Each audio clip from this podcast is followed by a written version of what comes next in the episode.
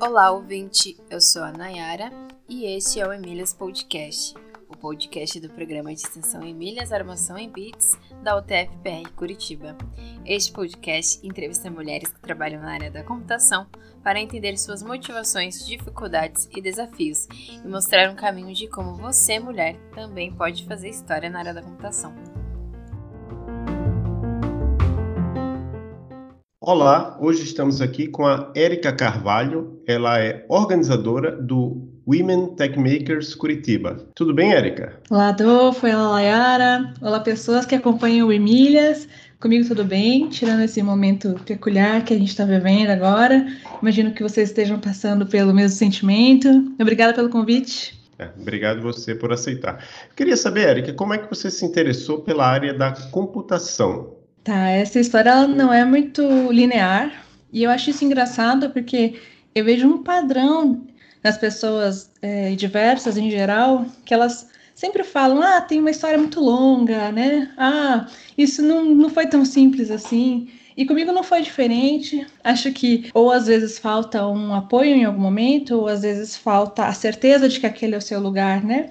E aí, comigo, o primeiro contato foi quando eu era adolescente eu tive. Eu peguei o começo da internet, assim.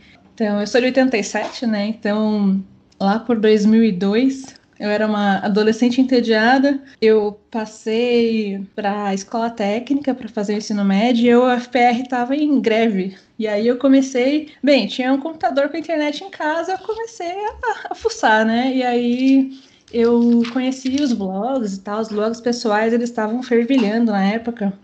E aí eu comecei não só a manter o meu, como né, você faz seus, seus layouts e tal.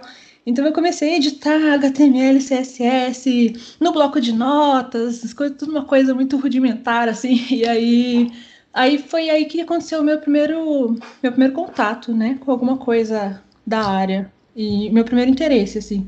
Meu, meu sonho era ser web designer na época. Só que eu achava que estava muito distante, assim, para mim, sabe?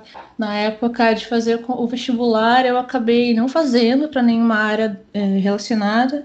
Eu acabei fazendo para ciências biológicas, então eu sou bióloga formada pela UFPR, mas eu me desencantei com a academia, assim, eu queria seguir a vida acadêmica, eu queria fazer pesquisa, mas eu vi muito ego, sabe? Eu vi muita pesquisa que era feita para atender nota da CAPES e aquilo me deixou um pouco sem, sem vontade de continuar aquela vida, sabe? Aí você vive de bolsa por muito tempo e aí você fica naquela situação, né? Da bolsa, ela vai chegar, ela não vai chegar. As bolsas na época chegavam muito atrasadas e a gente vê hoje em dia muita gente com problema com bolsa, então me dava também esse medo, sabe, dessa incerteza da área. E aí eu fui tentar fazer coisas diferentes. Nisso eu acabei passando num concurso da Petrobras e essa vaga do concurso porque eu fiz era lá para o Rio de Janeiro. Então eu me mudei para o Rio de Janeiro em 2011, é, fiquei trabalhando por um bom tempo lá. Percebi que não era para mim, sabe? Era uma vida de escritório das 8 às 5, todo dia, né, igual ao dia anterior, todo dia precisando ir ao escritório. Eu já tinha decidido que eu queria um pouco mais de flexibilidade de, de horário, que eu não queria estar sempre presa no escritório. Então tinha uma série de decisões que eu tinha tomado já e, e não era compatível uh, a empresa onde eu estava com aquilo. E aí eu tive que decidir sair. Não é uma coisa tão simples, né? Porque você passa no concurso, aquilo te dá uma certa estabilidade na vida, mas eu tive bastante apoio nesse momento, assim, não de todo mundo, mas meu pai ficou um ano sem falar comigo direito. Mas eu consegui parar e sair e pensar na minha vida assim, peraí, né? O que que eu estou fazendo da minha vida profissional? No sentido de quem é a Érica, se você for olhar né, a carreira da Érica. Porque quando você está numa posição de técnico de administração, é comum que você seja colocado em funções diferentes é, em pouco tempo, assim. Então, você olha para trás e você não consegue ver um, um caminho, sabe? Uma, uma carreira robusta. Porque, enfim, você não decidiu sempre onde você estaria, né? Você foi colocado. Então, eu parei para pensar o que eu estava fazendo e que eu talvez gostaria de fazer. É, eu mirei um ano sabático, fiquei um tempo fazendo o que eu queria fazer, tinha livros, tinha pilhas de livros parados.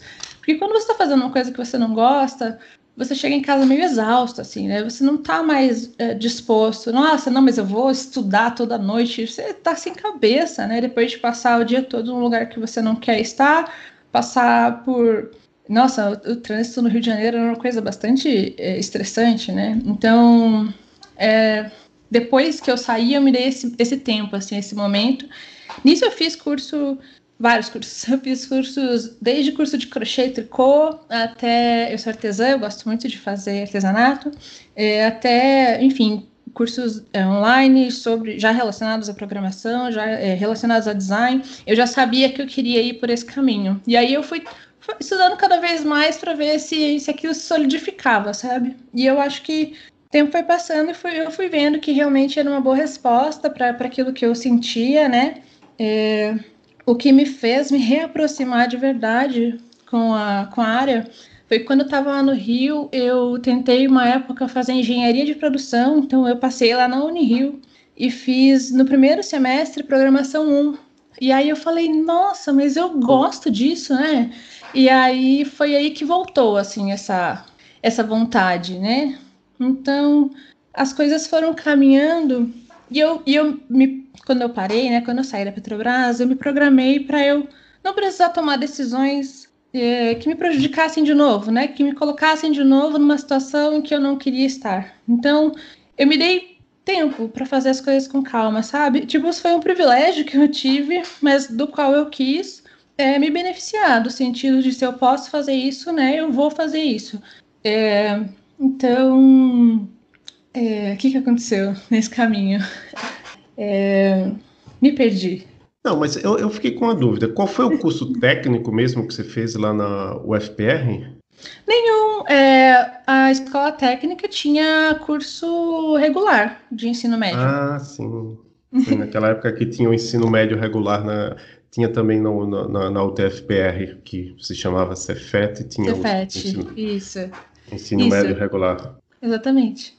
Ah, sim, lembrei, eu ia falar pro dia de hoje. É, e aí eu queria fazer algo relacionado à, à universidade, né, que, que se relacionasse com esse meu novo caminho, e aí eu encontrei é, um curso sendo ofertado pela UTFPR, é, uma pós-graduação chamada é, Desenvolvimento Web com Frameworks Modernos, e eu estou cursando ela agora, é, está sendo bem bacana fazer. E aí agora eu estou como desenvolvedora back-end na Stone, o que me deixa bem feliz, assim, de poder ter, né, uma nova chance. Se você for pensar, né, quando eu parei para fazer isso, eu tinha quase 30 anos, então, é, para mim é muito feliz eu poder estar tá escrevendo minha carreira de uma forma mais ativa de novo, assim, sabe?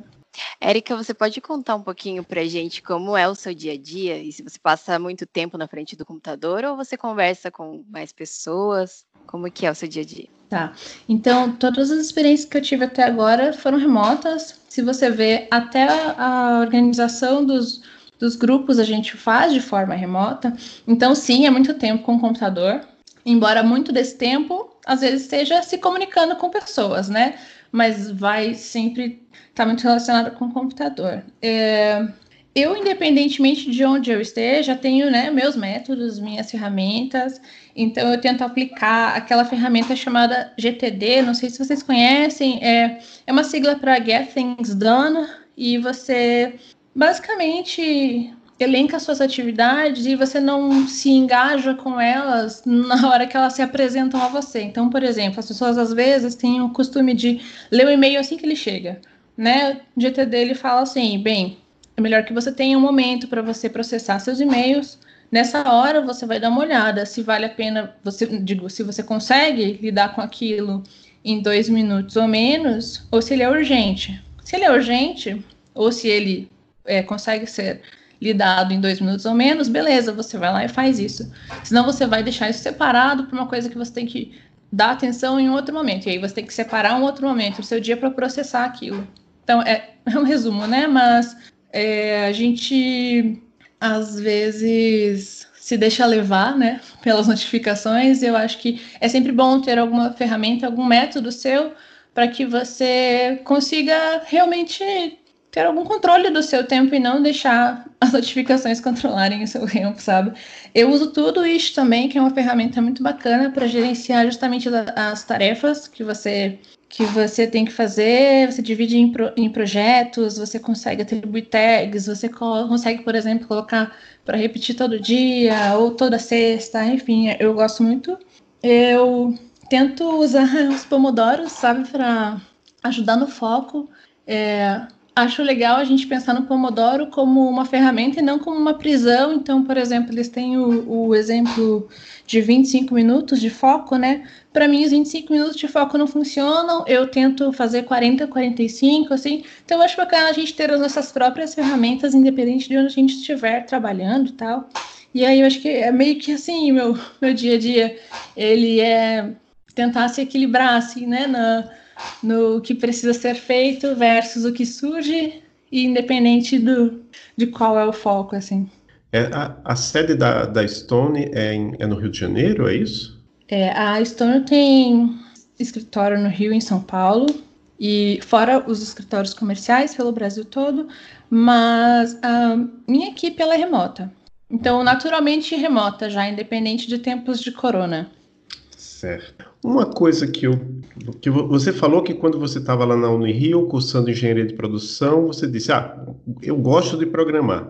É, mas você falou como se isso fosse uma redescoberta. Então você já tinha tido contato com programação antes? Como é que foi esse primeiro contato? Você gostou imediatamente? É, programar não, vamos dizer que desenvolver, né? Porque se eu estava mexendo com HTML CSS lá na adolescência, né, não estava necessariamente programando não são linguagens de programação, né?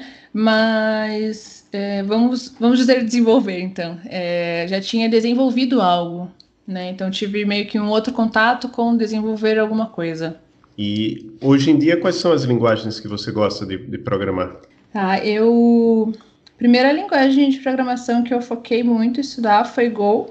E, e, é a minha linguagem principal, é a minha linguagem que eu estudo, é a linguagem que a gente usa no trabalho. É, então, Go, essa linguagem da, da Google, é a minha principal linguagem.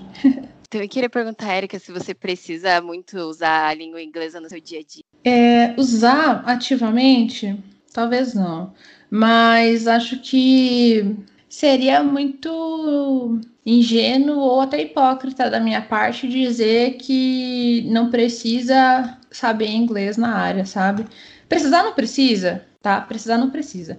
Mas a gente tem conteúdos em inglês, né? Às vezes conteúdo que não existe em português, a gente tem conteúdo em inglês. Então a gente tem é, livros, cursos, até vídeos, né, no YouTube. Uh, passo a passo, é, manual das coisas. É, se você for, por exemplo, hoje estudar, vou lá estudar Go, né? Se eu vou ler aqui uh, a especificação da linguagem. A documentação está toda em inglês. Existem alguns esforços de traduzir alguns materiais, mas você não consegue cobrir tudo, né? Então, assim, dá para viver sem, sem, sem, inglês, com certeza. Agora, sem dúvida, é uma coisa que te ajuda muito. Te dá até, até uma certa vantagem, né? E entendo o privilégio de, de, de ter acesso a estudar inglês, mas falando na prática, o, isso se reverte sim numa facilidade, numa, no mínimo numa facilidade que você vai ter ou um acesso maior que você vai ter. Você gostava de matemática no ensino médio? eu gostava de matemática no ensino médio. Eu gostava de, na verdade, todas as disciplinas. Eu, eu acho. É, eu não gostava muito de biologia, para ser sincera. Eu tive professores péssimos de biologia e eu nunca tive muita dificuldade com matemática, na verdade, mas também nem com nenhuma outra disciplina, assim, eu, eu sempre gostei muito de estudar, para ser bem sincera, assim, e então eu gostava de matemática. É, é, é, a gente, como a gente tem entrevistado várias mulheres ao, ao longo do, do podcast, né? Então as, as re respostas sempre são diferentes, né? Algumas gostavam, outras não gostavam, mas é interessante saber qual é, qual é a posição.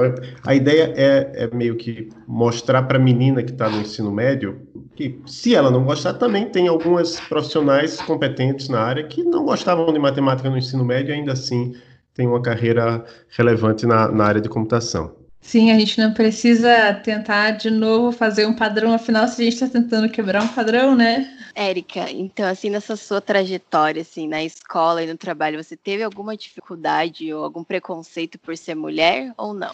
Ah, certamente que sim. É... Eu vou te dizer assim, é... meu... a minha experiência, se eu, for, se eu for dizer assim no geral, tá? Olhando ela, pegando um resumo de várias experiências que eu já tive, é... acho que a principal coisa que eu sinto e que eu vejo acontecer é não ser ouvida. E eu, eu fiz um teste essa semana, assim, sobre, com isso, e essa semana não, né? Porque hoje é segunda, acabou de começar essa semana, mas foi sexta-feira passada. E eu pedi para um homem falar a mesma coisa que eu tinha falado. E, e o incrível é que ele foi ouvido. E aí mudaram uma coisa que eu estava pedindo para mudar, enfim, era um, é um evento que ia acontecer de uma forma que eu estava apontando que ia ser um pouco pesada, que estava um pouco perto demais, que a gente poderia fazer isso de outra forma e tal. E aí, quando eu falei, eu fui sumariamente ignorada. E aí, quando esse homem falou, é, ele foi ouvido, né? E aí eu acho que essa é a experiência geral, assim. Eu eu não, eu não queria apontar experiências específicas e eu já ouvi sobre isso também. Muitas vezes as mulheres, quando elas não podem desfrutar do anonimato, elas ficam numa situação muito complicada, né? De, de, de, de denunciar alguma coisa, de falar sobre. Então, eu também vou me aproveitar né? desse problema, eu vou falar assim uma coisa mais geral, em vez de falar de situações específicas. Certo. Você você está aqui porque o, o, grupo que você organiza aqui em Curitiba já foi mencionado várias vezes aqui, né? É, é o Women Tech Makers Curitiba. Em primeiro lugar, explica um pouco esse Women Tech Makers global e qual é o seu papel aqui em Curitiba como organizadora da, da unidade Curitiba. Claro, é, vou aproveitar e falar um pouco da nossa história também, se vocês me permitirem. É, então, o, grupo como um todo, se você for ver, o Women Tech Makers é uma iniciativa da Google. É, o foco é em realmente empoderamento feminino, é, você organizar eventos, encontros, é, cursos, N tipos de iniciativas que vão levar a, de alguma forma, empoderar mulheres de uma comunidade local. É, e isso se reflete de formas diferentes, né, nos, nos diferentes chapters, porque tem vários no mundo todo. Daí, aqui em Curitiba, já existia anteriormente chapter, só que eu não posso falar muito sobre, sobre essa parte, porque eu realmente não estive lá, não participei. E a gente retomou as atividades em 2019, no meio do ano passado. Então, o Women Tech Makers é um grupo que ele existe, ele pode existir em cidades onde exista um chapter do GDG, que é também um grupo da Google, que tem esse nome que vem de é, Google Developers Group. E, e como então tem é, GDG em Curitiba, a gente consegue ter um chapter específico do Women Tech Makers, né? Então tem uma série de. Tem um manual, né, que a gente precisa seguir, tem uma série, então, de, de regras envolvidas, e aí, operando dentro desse manual, dentro dessas regras, a gente consegue é, pegar isso e colocar a cara que, que aquela comunidade naquele lugar precisa. Por que, que eu tô falando isso, né? Porque quando a gente começou o, quando a gente retomou as atividades do Women Makers aqui, uma coisa que a gente definiu foi os eventos eles precisam ser exclusivos para mulheres. É, e a gente estende isso para demais minorias de gênero. Assim, e ponto. Por quê? Porque você, você frequenta os ambientes mistos da cidade, você vai perceber a quantidade que de mulheres, enfim, de pessoas não homens que, que frequenta, ela é muito baixa. E aí, deixa eu aproveitar e fazer o gancho de como isso aconteceu, né? Como isso começou. Por quê? Porque eu comecei a estudar Go, né? E eu dei uma olhada e pensei, poxa, com quem que eu vou discutir isso, né? Como que, como que outras pessoas estão usando isso? E aí tem um grupo misto local que tem pouquíssima atividade, assim, e mais do que isso, não era um ambiente acolhedor. E aí eu pensei, bem, não posso usar esse espaço, né? E aí eu comecei a pesquisar, descobri que existia o Women Who Go, que é um grupo focado em minorias de gênero interessadas em Go. Então, comecei a procurar, comecei a pesquisar. Existem chapters no mundo todo também. Você pode começar a organizar na sua cidade. Tem né, só algumas, algumas restrições você tem que dar uma lida, mas você tem autonomia para operar e tal. Eu fui dar uma olhada, pensei, poxa, que bacana. Será que tem em Curitiba? E aí não tinha. Pensei, vou fazer, né? E aí eu comecei a anunciar isso. E é muito legal isso quando você está sozinha, né, na sua, na sua bolha ali, na sua ilha. Porque eu tava, eu estudei muito, mas isso foi muito sozinho, né? Até você, por exemplo, chegar na pós-graduação agora, que realmente tem outras pessoas e tal, mas eu, era muito uma questão de estudar sozinha, fazer projeto sozinha. É você e o seu monitor ali, e, e isso falta, né? Falta um, um, contato humano, assim. E aí eu comecei a anunciar o Women Go e começaram a aparecer pessoas interessadas. E eu achei isso muito legal. Então, é, antes, antes de começar, eu, eu frequentava outros eventos mistos, né? E no que eu percebi, assim, que realmente não existiam essas pessoas como eu. Cadê as outras pessoas como eu? E eu achei que ia ter, tipo, duas pessoas interessadas, sabe? É, até que um dia eu fui no. Eu resolvi falar sobre o Women Who Go no GDG. Então, no GDG de maio do ano passado, eu falei: olha, então, estamos com o Women Who Go agora em Curitiba. Se você conhece alguém interessado em Go e tal, chama, chama para lá, né? Dá uma olhada e tal. Beleza. No final desse evento, a Amanda Carneiro, que é embaixadora do Women Tech Makers aqui também, veio falar comigo. Ela falou: olha, tem um negócio chamado Women Tech Makers e eu tô querendo tocar há muito tempo, mas eu não sei é, quem poderia me ajudar e tal. E será que você topa fazer isso? Eu, nossa, que maneiro, né? Porque eu tô, eu tô tocando esse negócio de Go, mas eu gostaria muito de ter um ambiente para é, mulheres em geral na tecnologia, né? Que não ficasse só vendo aquele mundo da linguagem, né? Mas sim que a gente compartilhasse, compartilhasse conhecimento, compartilhasse contatos mesmo, né? E, e eu achei genial assim, a ideia. Eu falei, nossa, que bacana. A gente começou a conversar, a gente começou a divulgar, e aí a gente teve a felicidade da, na época, a Pipefy ofereceu para gente o espaço para fazer o primeiro encontro. E aí já era né, um problema menos para a gente lidar. A gente pensou, bem, já que a gente está iniciando as duas iniciativas, vamos fazer um encontro para começar as duas, né? A gente chama, convoca todo mundo interessado em, em qualquer uma das iniciativas e a gente faz um evento junto para mostrar mesmo, né? Nisso, também divulgando as coisas, apareceu a outra Amanda, Amanda Barbosa, e ela falou assim: Olha, eu tô, tamo junto aí, tô disponível, é, conte comigo para o que precisar, assim. E aí, nisso, a gente começou a dialogar. É, teve esse primeiro evento que foi incrível, porque a gente pensou, né? Ah, vão aparecer em torno de quatro, cinco pessoas, né? E a gente teve um evento, assim, que foi o kickoff dos, dos grupos com se eu não me engano, 80 pessoas, assim, foi incrível. É, muita gente ou que se conheceu, ou que levou uma amiga que está querendo fazer transição para a área. É, foi um momento muito especial, assim, eu, eu, fiquei, eu, fico, eu fico muito feliz de lembrar dele, assim. E nesse dia apareceu a Cade, e ela falou, olha, eu tô disponível, eu tô disposta, eu adorei a ideia, eu tô aqui para o que precisar também, vamos junto e tal. Então, nisso, a gente acabou se conhecendo e eu acho bem bacana ressaltar isso, né? Que nós que estamos organizando o grupo no momento não nos conhecíamos antes, nós não éramos amigas, né? Que começaram a fazer o grupo.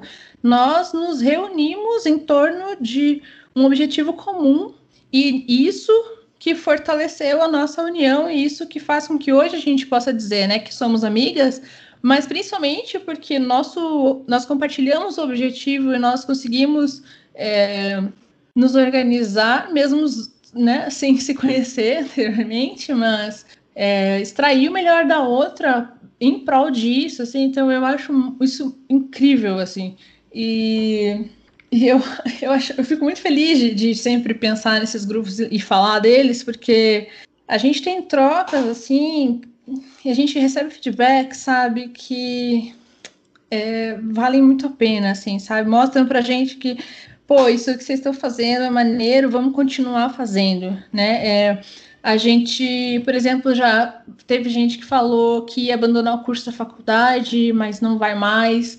Gente que disse que ia se formar só para se formar, mas depois não ia mais trabalhar com tecnologia, mas agora viu que é possível.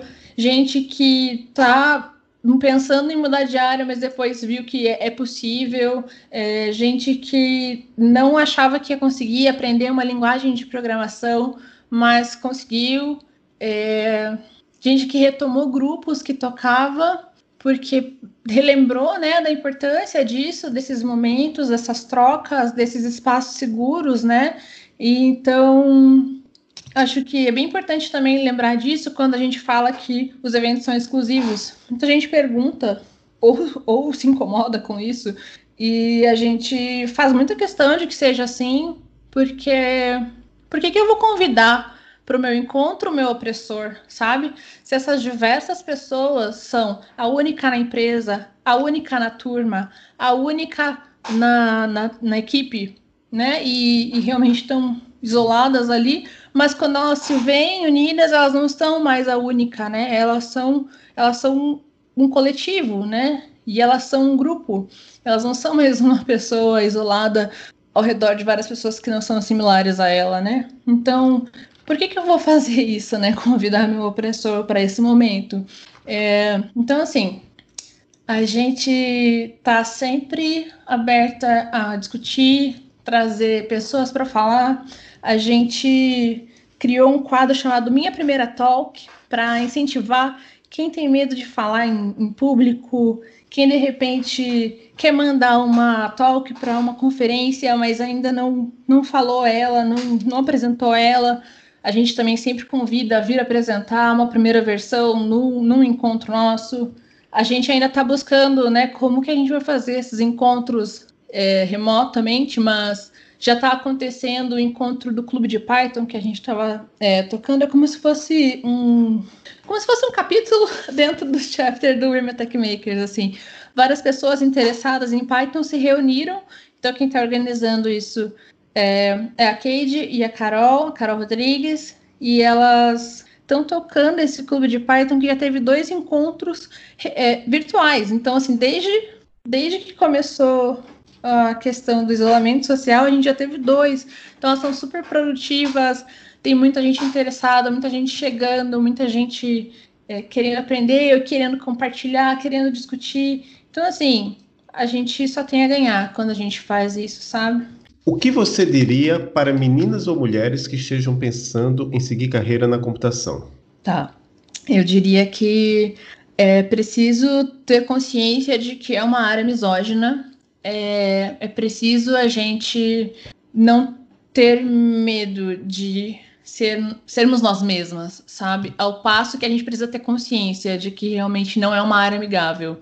É, acho que o conselho, o conselho é buscar a união sempre, buscar a comunidade local, buscar quem pode ser sua aliada, é, buscar e buscar conhecimento. É, quando a gente teve nosso último encontro presencial, que foi que foi incrível, foi assim, renovador de energias, assim, que sorte que a gente conseguiu fazer ele. A gente fez no dia 7 de março, a gente quis fazer muito perto do Dia Internacional da Mulher, então que sorte que a gente deu, porque a gente conseguiu fazer logo antes de tudo começar a ser cancelado.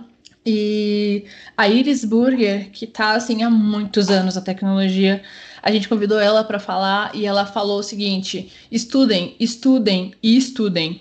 E aí ela também falou, e eu também quero repassar isso. Ela falou o seguinte: isso não vai te garantir nada, porque a gente não tem nada garantido.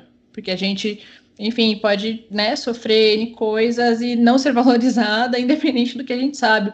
Mas o que você sabe, ninguém tira de você e aquilo pode ser diferencial para você em algum momento, ou vai ser diferencial para você em algum momento, nem que seja para você ter a confiança de que você realmente sabe aquilo, que você realmente pertence na, na área, sabe? Não precisa outra pessoa te dizer isso. Então, esses são os conselhos. Se unam, busquem aliadas e estudem. Acho que é tipo isso, assim. Não sei, não, não sei se estou no lugar de dar conselho, mas eu vejo pessoas pessoas que eu considero muito sábias falando isso, assim, e aí eu acho que é isso que eu queria passar adiante. Érica, existe algum livro, filme, série, ou podcast que você queira indicar pra, pra gente, para os nossos ouvintes? Tem sim, tem sim, umas coisas que eu queria indicar. É, separei até alguns livros para passar o nome aqui. Tem um que eu acho extremamente importante, e ele beira a autoajuda, mas é um livro que tem muito potencial de de até mudar a sua vida, assim, sabe? Que chama A Coragem de Ser Imperfeito, é da Brené Brown.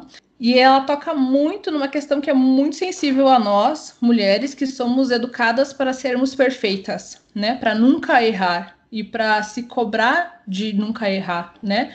De só ser, só se sentir válida se eu tiver 100% perfeita, seja lá o que significa, né? Porque não existe perfeição.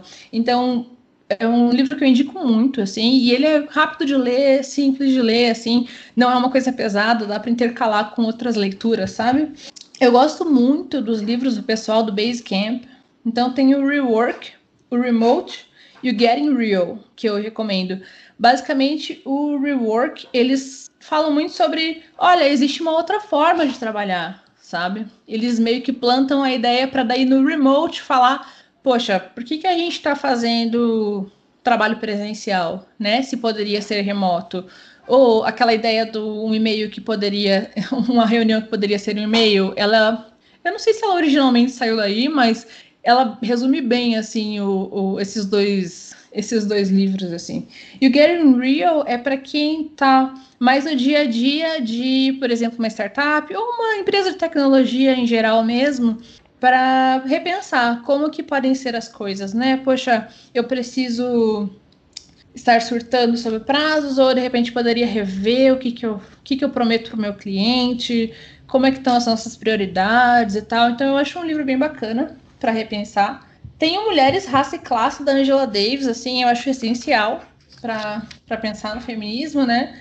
E nessa onda também tem o Mito da Beleza da Naomi Wolf, que acho que ajuda muito, assim, principalmente para quem está numa área que é tida como masculina, né? E onde nós realmente somos, por vezes, não só minoria, mas não, so, não, somos, não somos desejadas, né? A nossa presença não é desejada.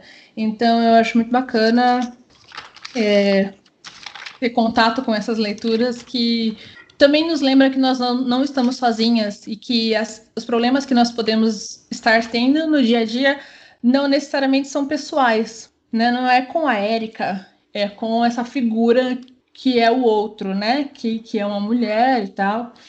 E aí, de podcast, eu vou ser bem sincera, gente, eu, eu ouço pouco podcast, porque eu vejo muito podcast, e aí, ó, Fica a crítica, que eu vejo muito podcast que é assim, uma hora e meia, duas horas de uma conversa improdutiva de quatro pessoas falando todas ao mesmo tempo, e eu fico tipo, gente, quando que a gente vai ter tempo para parar para ouvir esse episódio assim? Então eu gosto muito do Tecnocracia, eu acho essencial ouvir. É um podcast que tem episódios é, curtos, não tão curtos, mas eles têm em torno de 30 minutos, é, bastante sintetizados, muito direto ao ponto. Quem faz é o Guilherme Felice, e aí eu acho que para quem está na tecnologia é muito bacana de, de ouvir, porque traz uma leitura é, ele mesmo fala assim, né? Sem a espuma de otimismo que a gente costuma ver das pessoas falando da tecnologia, né? E tem um episódio específico sobre a misoginia na tecnologia, que é um episódio incrível, recomendo para todo mundo. É, então, acho muito bacana, recomendo esse podcast. Não de olhos fechados, porque eu acho que a gente tem que ser crítico com tudo, mas recomendo muito fortemente. E acho que são essas minhas recomendações. É, obrigado. Recomendo Emílias. obrigado, obrigado. Existe alguma coisa que você gostaria de falar que não foi abordado? Olha, gente, não sei, vou pensar. Gostaria, gostaria de falar que é, eu tô aqui hoje, mas eu tô representando várias pessoas. Não que seja fácil representar, né? Eu acho que não tem como dizer, ah, a Erika representa o Women Tech Makers. Eu sou uma pessoa só, eu não represento um grupo de pessoas, eu não represento várias pessoas diversas. Mas no sentido de que eu tô aqui, mas não ouçam só a minha voz, ouçam também a voz de várias outras pessoas é, que se apresentam né, com Women Tech Makers e que organizam Women Tech Makers e que divulgam Women Tech Makers, que frequentam e fazem Women Tech Makers. Então, eu sempre tento lembrar isso de tirar do, do foco da pessoa e colocar no foco do, do coletivo, né? Do, afinal, a comunidade não é você, né? Então, eu, eu gosto muito de lembrar isso, assim, a gente tá aqui, mas a gente tá junto e poderia ser, né, a Cade ou a Amanda Barbosa ou a Amanda Carneiro também falando sobre, a gente se reveza nesses momentos, então acho que era isso. E Erika, onde que as pessoas podem saber mais sobre você? Você tem algum site, as suas redes sociais, aonde que o pessoal pode te encontrar? Tá, eu tô no meu país Twitter, é, meu Twitter, assim, só conteúdo de qualidade, muito equilibrado. Ele é um terço gato, um terço comida, um terço memes. Então, assim, pode, pode, pode gato. é, então, mas realmente eu tô no Twitter, é Ericones Underline. Eu tô no GitHub, Erika Carvalho. Eu tô no LinkedIn, Erika Carvalho. Eu tô. Onde mais? Acho que essas são as principais. E aí, o Women Tech Makers também está em todas as redes sociais, é, menos o TikTok, mas tem WTM Curitiba, tanto no Instagram quanto no, no Twitter. A gente também está no LinkedIn, então só procurar lá o Women Tech Makers Curitiba. É, o Women Who Go, a mesma coisa. Tam, estamos como Women Who Go CWB, tanto no Instagram quanto no Twitter. A gente também está no LinkedIn Women Go. É, afinal, o LinkedIn é o novo Facebook. é, e basicamente acho que é isso. Você quer agradecer, mandar algum abraço para alguém? Poxa, eu quero agradecer a essas pessoas incríveis que topam, toparam e topam todo dia continuar unidas para fazer isso acontecer. Então, poxa, Amanda Barbosa, Amanda Carneiro, Cade, é, muito obrigada. Luana e K, que ajudam no Women Go, muito obrigada. É, Carol, que está tocando o clube de Python com a Cade, muito obrigada. Muito obrigada às pessoas que me deram apoio depois que eu troquei de carreira. É muito difícil passar por isso e acho que sozinho a gente dificilmente vai longe, né? Então, poxa, muito obrigada e muito obrigada, minha melhor amiga, Nina. Muito obrigada, mozão. Muito obrigada pelo apoio que vocês me deram. Muito obrigada a todas as pessoas que participam e fazem o Women Tech Makers ser essa, esse espaço incrível, essa comunidade que a gente tem tanto carinho de, de organizar e tal. E é isso, obrigada a vocês também. Obrigada por fazerem esse podcast. Muito bacana a, a ideia dele, a proposta. Eu já dei uma ouvida nos, nos episódios, mas depois eu vou tentar ouvir todos. E acho que a gente precisa de é, modelos, né? E aí acho que a proposta que vocês têm vem muito junto disso, né? De mãos dadas com isso a gente precisa de modelos diferentes dos que já existem, né? Eu vi uma coisa engraçada ontem. Tem mais João CEO de empresa do que mulher, alguma coisa assim. e aí eu pensei, nossa, a gente tem, tem muita coisa ainda para fazer. Eu acho que vocês são parte de, de, desse esforço, assim. Então, muito obrigada, parabéns pelo trabalho que vocês estão fazendo. Obrigado. É isso, Eric. Então, muito obrigado e tchau para você. Tchau, tchau.